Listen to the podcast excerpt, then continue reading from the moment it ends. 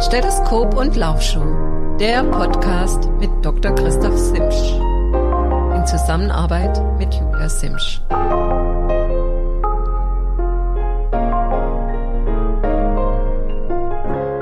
Ja, halli, hallo, meine Lieben. Ich begrüße euch ganz herzlich zu einer neuen Ausgabe von meinem Podcast Doc Talk, Stethoskop und Laufschuh. Heute ist Freitag, der 10. Februar 2023. Wahnsinn eigentlich, was die Zeit verrast. Mein Name ist Dr. Christoph Simsch. Ich bin Facharzt für Allgemeinmedizin mit Praxis in Satteldorf, Schwerpunkt Sportmedizin. Mache selbst Triathlon seit über 30 Jahren, seit 1985 genau gesagt. War zwei, äh, dreimal in Kona und habe insgesamt 30 Ironman gefinisht. Zuletzt den Extreme äh, Triathlon in Patagonien. Und ja, heute begrüße ich euch zur neuen Folge und will so ein bisschen was, einen kleinen Ausblick geben für die nächsten Wochen.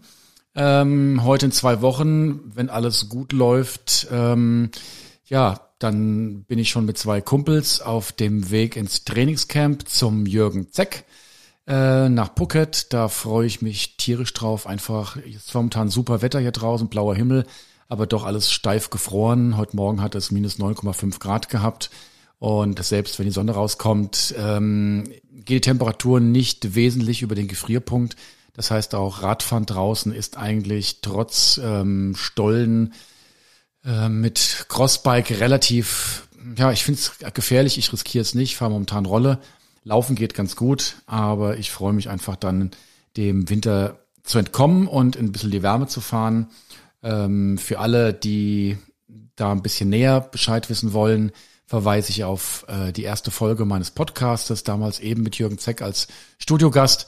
Er erzählt so ein bisschen über den äh, Trainingsalltag dort und ja, also ich für mich das dritte Mal jetzt und ich bin ganz, ja, freue mich. Das ist wie so ein bisschen Return to Home. Ähm, Kenne viele, die da sind und freue mich.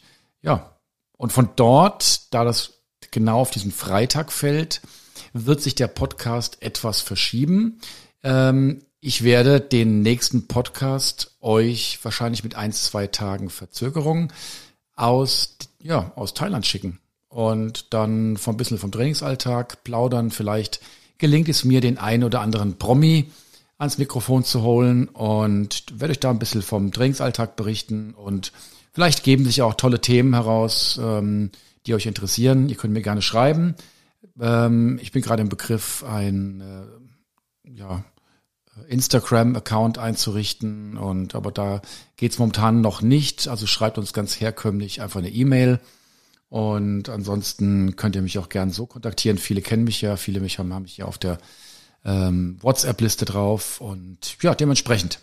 Heute das Thema, tja, eigentlich ein ungeliebtes Thema. Es geht um das Thema Verletzungen, aber ich bin von diversen Seiten gefragt worden, ob ich nicht darüber berichten möchte.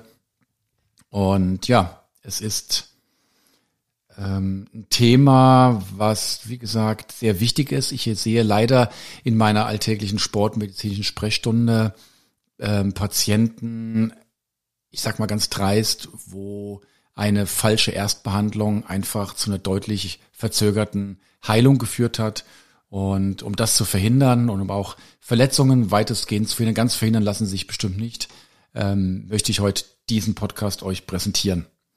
Ja, fangen wir mal ganz vorne an. Das Schönste wäre ja eigentlich, wenn es gar nicht zu einer Verletzung käme. Und viele, die von euch schon lange Sport machen, kennen so das typische Szenario. Wann passiert eine Verletzung? Die passiert eigentlich nicht, wenn ich ausgeruht bin, äh, gut drauf bin, warm gemacht bin, ähm, sondern die passiert meistens, ähm, wenn so eine Trainingseinheit einfach so zwischendrin reingeknäult wird. Und von daher ist mein erster Tipp ähm, für euch, ähm, achtet drauf, dass ihr eine Trainingseinheit, ich weiß, nicht jeder, nicht jeder, ist gut, die wenigsten von uns sind Profis und müssen schauen, dass sie ihren Training zwischen die zwischen Alltag reinpressen können, zwischen Terminen, zwischen beruflichen und familiären ähm, Anforderungen. Und ja, dennoch empfehle ich euch, plant eure Einheit ausreichend. Es macht keinen Sinn, direkt von der Arbeit zur ähm, Trainingseinheit zu gehen, sondern versucht da vielleicht doch noch eine halbe Stunde Beinchen hochzulegen, vielleicht ganz kurz mit einer Faszienrolle drüber zu gehen, Beinchen zu lockern. Wenn ihr selbst euch ein bisschen massiert, ist das auch nicht schlecht. Einfach Beine ein bisschen lockern. Schaut, dass ihr ähm, äh, ausreichend äh, ernährt seid, also gut hydratisiert, also genug getrunken habt, dass ihr jetzt nicht komplett ausgebrannt geht. Äh, einige von euch kennen vielleicht auch das Phänomen, ja, man hat den ganzen Tag eigentlich nur Junkfood gegessen. Man wusste, man hat eine Trainingseinheit vor sich, hat dann versucht, ja, um nicht ganz vollen Bauch zu haben, eher das Essen zu vermeiden, hat dann doch ein bisschen Hunger und zieht sich dann noch schnell vor der Einheit ein kleines äh, Energiegel rein. Das hilft dann ja für die erste halbe Stunde vielleicht, aber spätestens dann ist der Speicher leer. Und dann, ähm, ja, dann kommt ein, ein Substratmangel, also ein Zuckermangel der Muskulatur, der erhöht eure Verletzungswahrscheinlichkeit. Ich möchte da nochmal auf meine Lieblingsstudie, wahrscheinlich, ja, werden einige schon sagen, gähn, das kennen wir schon tausendmal, aber ich fand die so eindrucksvoll, dass ich die einfach nochmal erwähnen möchte. Ähm, das ist der Professor Sehne aus der Universität Thü in Lettland und der hat einfach eine Mausstudie gemacht, hat Mäuse dauerschwimmen lassen und hat die einmal im Zuckerwasser schwimmen lassen, sodass die während des Schwimmens automatisch immer Zucker zu sich genommen haben. Die anderen sind im reinen Wasser geschwommen. Und nach zwei Stunden hat man die betäubt, hat Muskelbiopsien entnommen und hat festgestellt, dass die reine Wassergruppe ähm, total ähm, ja, veränderte, mikroskopisch veränderte Muskulatur hat. Kurzum, Substratmangel, Zuckermangel führt zur Muskelschädigung und auch zur ähm, erhöhten Wahrscheinlichkeit von Auftreten von Verletzungen.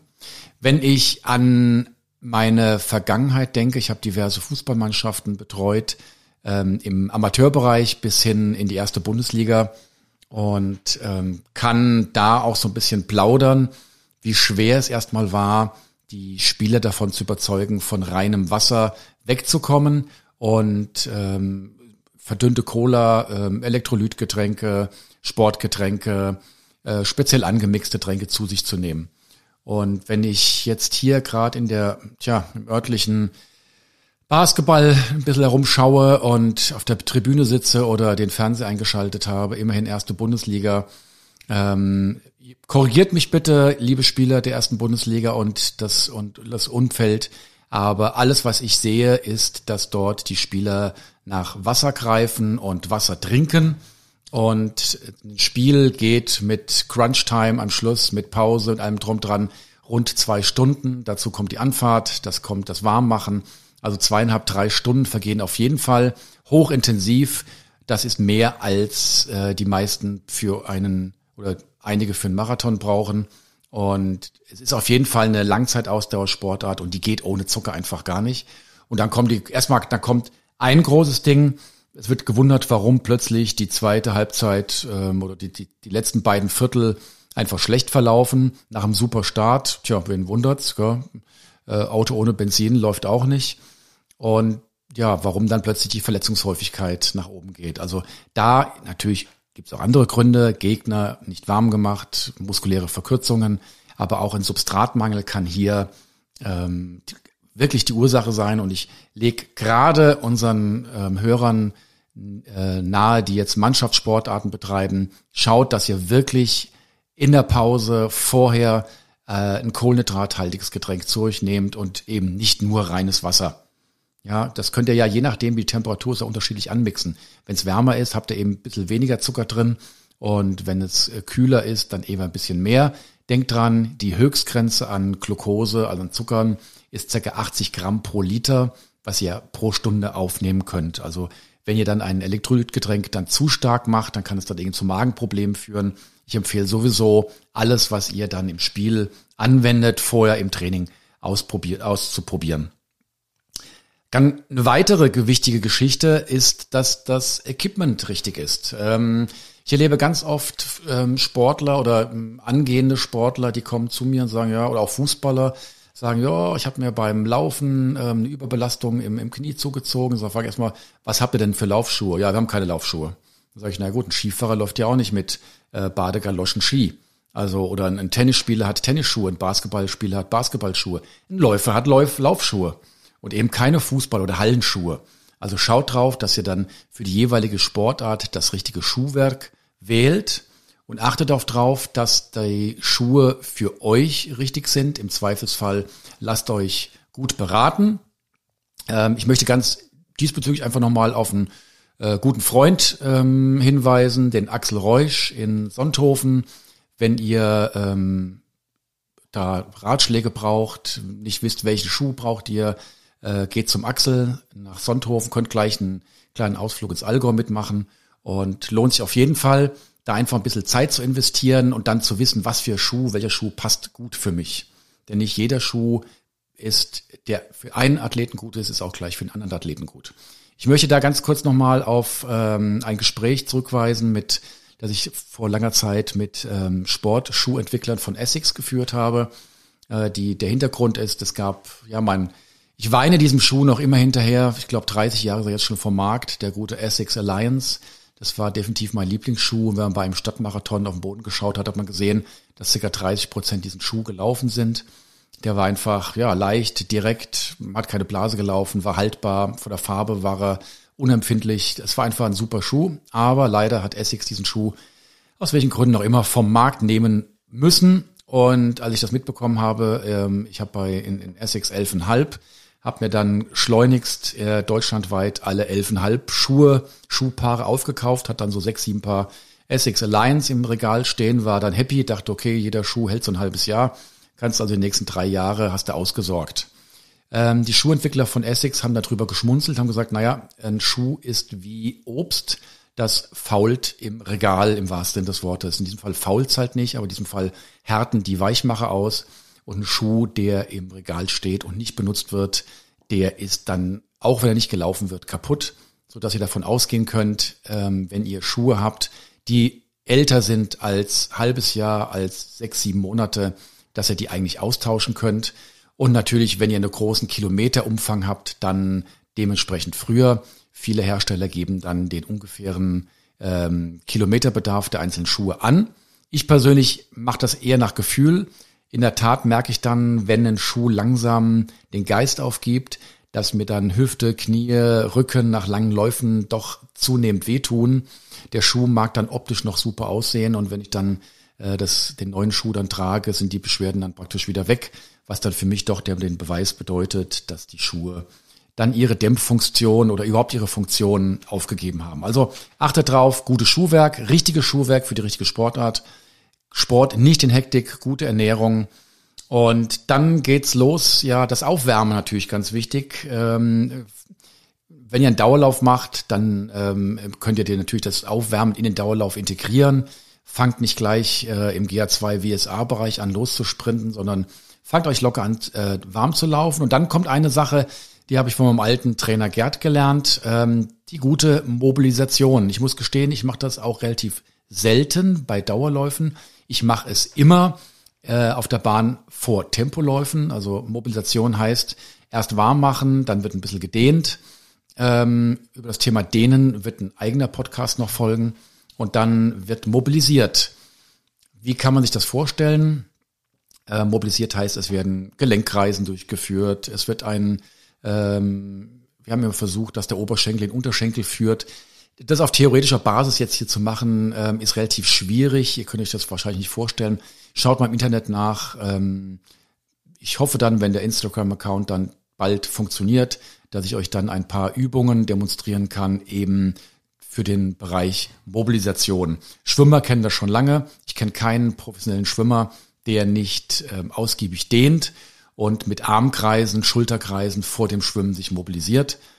Hm, Kenne aber auch viele Schwimmer im nahen Umfeld, die eigentlich eine Minute vor Wasserzeit antrudeln und reinspringen und losschwimmen. Da sehe ich kein Dehnen, auch keine Mobilisation. Also auch da meine Empfehlung, versucht ein bisschen vor da zu sein, fünf Minütchen, zehn Minütchen vorher, versucht das Dehnen ähm, zu, verinnerlichen, versucht dort im Bereich des Schultergürtels flexibel zu sein. Das hilft euch auch dann schlussendlich Verletzungen zu verhindern, aber auch dann ähm, dementsprechend schneller schwimmen zu können. Denn was nützt euch, mal ganz hart gesagt, wenn ihr trainiert und dann ausfallt, weil hm, sich eine Sehne oben entzündet hat, ihr gegebenenfalls sogar operiert werden müsst. Äh, jeder, der in der Schulter operiert wurde von euch, weiß, das dauert drei, vier, fünf Monate, in denen dann einfach gar nichts mehr geht. Ja, und trotz dieser Maßnahmen ist es dann passiert, zack, ihr seid gelaufen und es hat euch beim Sprint beispielsweise hinten in den Oberschenkel reingeschossen oder die Wade wurde hart, es hat euch reingeschossen. In jedem Fall kann man sagen, ist, sind Muskelzellen betroffen. Würde man jetzt hier Blut abnehmen und die Kreatinkinase bestimmen, also ein Enzym, was ähm, im Blut freigesetzt wird oder das die Muskelzelle freisetzt, sobald sie stirbt, ähm, würde man feststellen, jawohl, es sind Muskelzellen abgestorben. Ähm, wenn man bedenkt, dass auch allein Muskelkater schon Mikroverletzungen sind, dann sind Muskelverhärtungen oder Zerrungen oder Dehnungen natürlich selbstverständlich auch Verletzungen. Und der Übergang ist fließend. Viele wollen wissen, ja, Doktor, ist denn jetzt ein Muskelbündelriss oder habe ich jetzt einen Faserriss oder ist das jetzt nur eine Zerrung? Ich sage immer, hm, ja, das ist eine Verletzung der Muskulatur, ein bisschen mehr, ein bisschen heftiger oder ein bisschen weniger. Dementsprechend ist es schwer zu sagen und da eine genaue Differenzierung durchzuführen. Geht, wenn ihr sowas habt, auf jeden Fall zu einem Sportarzt, da kommen wir später gleich nochmal drauf, der dann auch den Ausmaß der Verletzung sonografisch feststellt. Also wenn ein dicker Bluterguss da ist, da könnt ihr davon ausgehen, dass es wahrscheinlich doch etwas länger dauert. So, und jetzt kommen wir zum Thema. Ähm, Erstbehandlung. Und da gilt immer noch die gute alte Pechregel. Pech bedeutet jedes einzelne, klar haben wir Pech gehabt natürlich, aber Pech, jede einzelne Buchstabe steht für eine Maßnahme. Da ist natürlich das P für Pause, also es macht keinen Sinn, mit einer Verletzung weiterzumachen. Dann ist E für Eis oder man kann auch sagen für Kühlen, äh, C für Kompression und H für Hochlagern. Das alles hat den Sinn, dass ihr ein ein Einbluten in die Verletzung verhindern wollt und damit auch eine Schwellung verhindern wollt. Und da ist mein Leitspruch, Feind der Heilung ist die Schwellung. Also je mehr Schwellung, desto mehr ist passiert wahrscheinlich und vor allen Dingen, desto länger dauert die Heilung und desto länger könnt ihr euch auf eine Sportpause einstellen. Das heißt, die primäre Aufgabe von euch ist, jegliche Schwellung oder weitestgehend jegliche Schwellung zu verhindern was ganz oft passiert, äh, gerade im Fußballbereich, äh, Spieler A knickt um, äh, tut sau weh, schreit kurz, aber beißt, ist ein harter Hund, beißt auf die Zähne. Trainer will ihn auswechseln, nein, nein, nein, ich, es geht noch. Ähm, der Spieler macht noch zwei, drei Sprints, den Ball hinterher und signalisiert dann dem Trainer, dass er doch ausgewechselt werden will, weil er merkt, es geht nicht mehr. Diese Zeit, die dort vergangen ist, ähm, ist unwiederbringlich verloren gegangen äh, wenn ihr merkt, hey, ich bin voll umgeknickt, dann könnt ihr davon ausgehen, dass was passiert ist. Lasst euch gleich auswechseln, ruft gleich euren Mannschaftsarzt oder Physio dabei oder greift in eure ähm, Erste-Hilfe-Kiste. Äh, sofort Kompression fest einwickeln. Natürlich nicht so, dass der Fuß euch abstirbt, aber richtig Kompression drauf. Die könnt ihr später lockern. Ähm, am besten mit einer nassen, äh, elastischen Binde. Haxen nach oben, kühlen. Ja, und erstmal abwarten. Das ist so die erste Maßnahme. Und wenn ihr das gleich gemacht habt und diese Kompression und die Kühlung so lang fortgesetzt habt, bis ihr dann zur Diagnostik beim Arzt seid, hey, dann habt ihr alles richtig gemacht. Und dann kann ich als Arzt euch nur beglückwünschen und ähm, über solche Sportler freue ich mich immer, weil ich dann sage, okay, wir haben jetzt, ich kann ihn erstmal auch gut untersuchen. Also ein, ein Sprunggelenk mit einem riesen Ballon unten dran lässt sich nicht untersuchen. Abgesehen davon, dass die Gelenk- und die Kapselschwellung so starke Schmerzen macht, dass jegliche Bewegung da unten auch tierisch wehtut. Dann Stichwort Physiotherapie. Ich möchte den Physios jetzt nicht zu nahe treten. Ich kenne keinen Physio, der nicht alles sofort behandeln kann und möchte. Ich persönlich bin der Meinung, dass man ein akut verletztes Sprunggelenk zumindest mal einen Tag in Ruhe lassen sollte, dann eine gescheite Diagnostik und dann los überlegen sollte, was kann man tun äh, Lymphdrainage, abschwellende Maßnahmen sind jederzeit möglich und mobilisierende Maßnahmen, je nachdem, wie groß das Ausmaß der Verletzung ist. Also Physiotherapie ist erstmal ein bisschen hinten angestellt. Dann das Stichwort Schmerzmedikamente. Komme ich später nochmal drauf zur Therapie. Ähm, da gibt es sogar nicht steroidalen Antirheumatika, also alle, alles, was nicht kortisonhaltig ist, ähm, Ibuprofen, Voltaren, Naproxen, äh, Etrocoxib, so diese ganze äh, Celecoxib, die ganzen Medikamente, die entzündungshemmend wirken.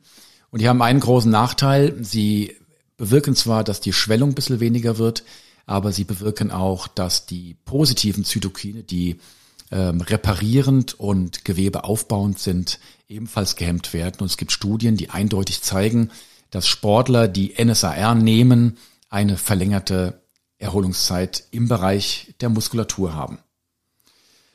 Ja, jetzt ist es passiert, ihr, ihr geht zum Arzt und jetzt hat er festgestellt, jawohl, da ist was passiert. Ähm, ähm, es, äh, das Gelenk ist umgeknickt. Ähm, es gehört natürlich erstmal eine gescheite Diagnostik dazu.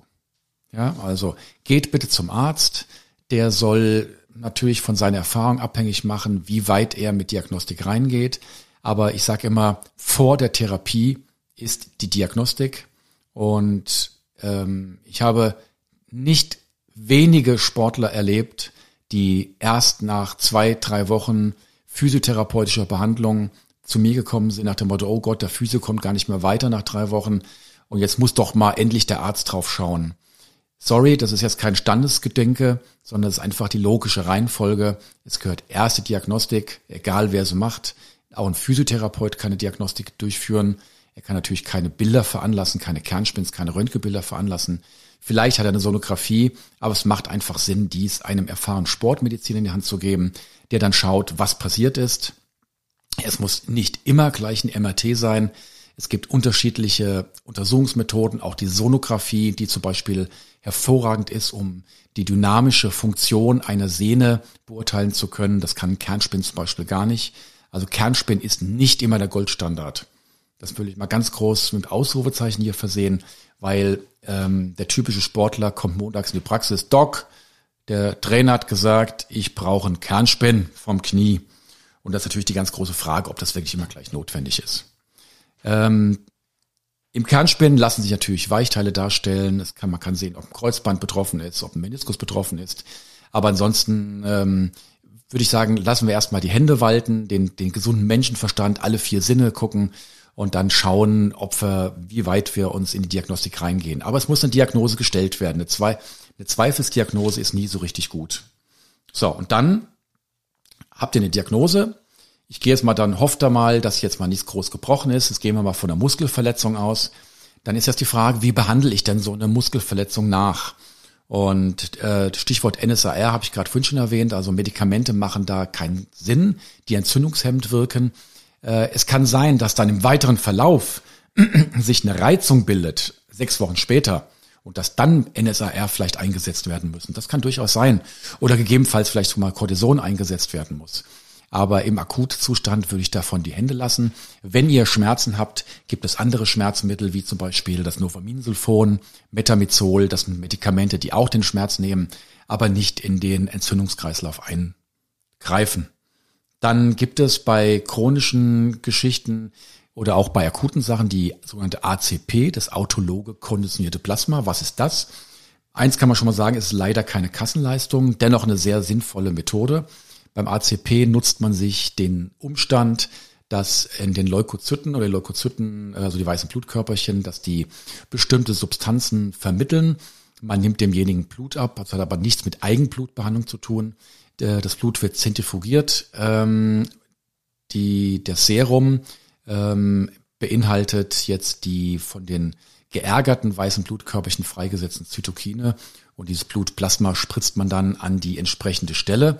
Und wir wissen gerade, dass im Bereich der Muskulatur ähm, dort die Heilung nahezu doppelt so schnell geht. Auch chronische Reizungen habe ich damit bisher wirklich sehr, sehr gut behandeln können. Und es ist auch gar, gar nicht so eine teure Geschichte.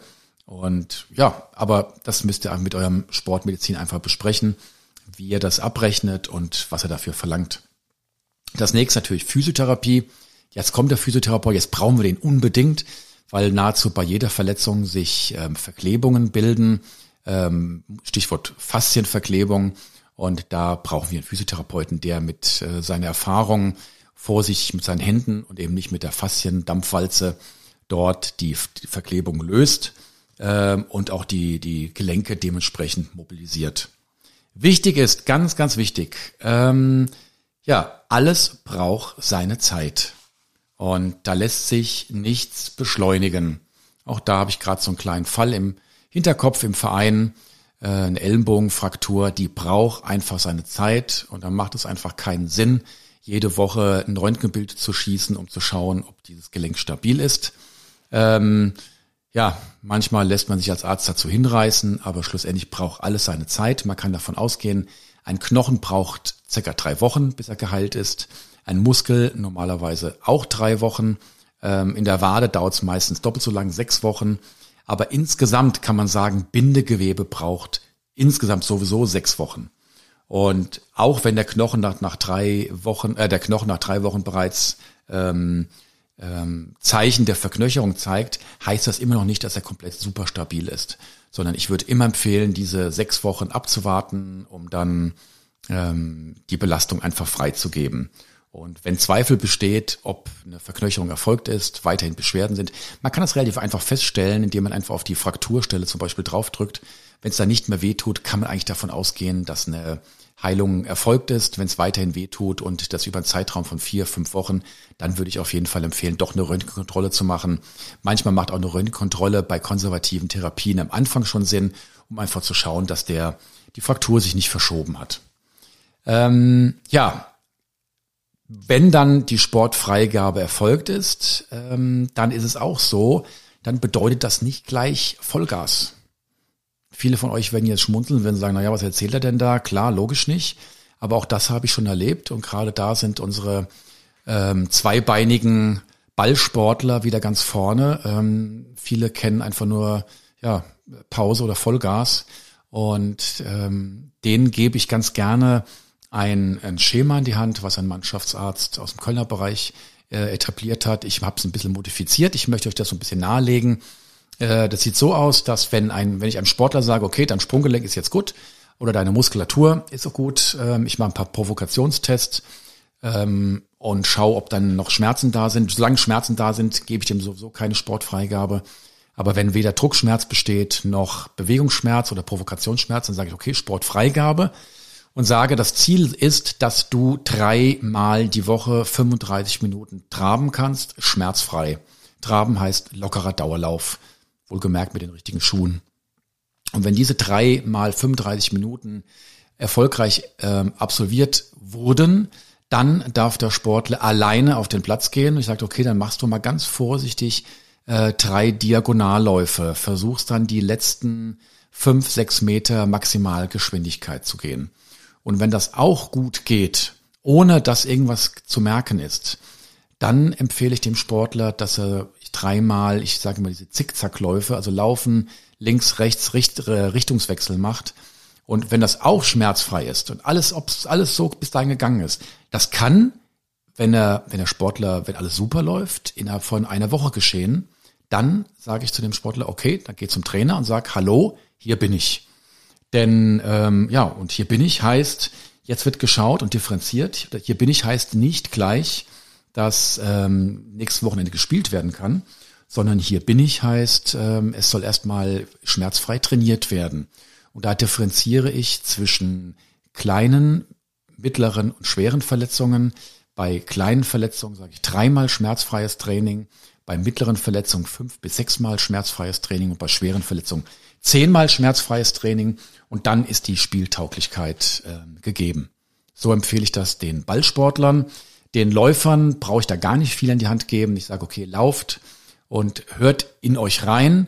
Und wenn ihr merkt, es läuft nicht rund, dann lieber mal etwas weniger machen. Notfalls kommt dann mal vorbei, schauen wir nochmal drauf. Nichts mit Gewalt und schon gar nicht als Faustformel könnt ihr sagen, sobald ein Schmerz so stark ist, dass er den Bewegungsablauf verändert, dass man von außen sehen kann, dass gehumpelt wird oder ähnliches, dann ist es auf jeden Fall ja nicht angebracht, weiterhin Sport zu machen. Ja, das war so das, was ich euch ähm, mitgeben wollte.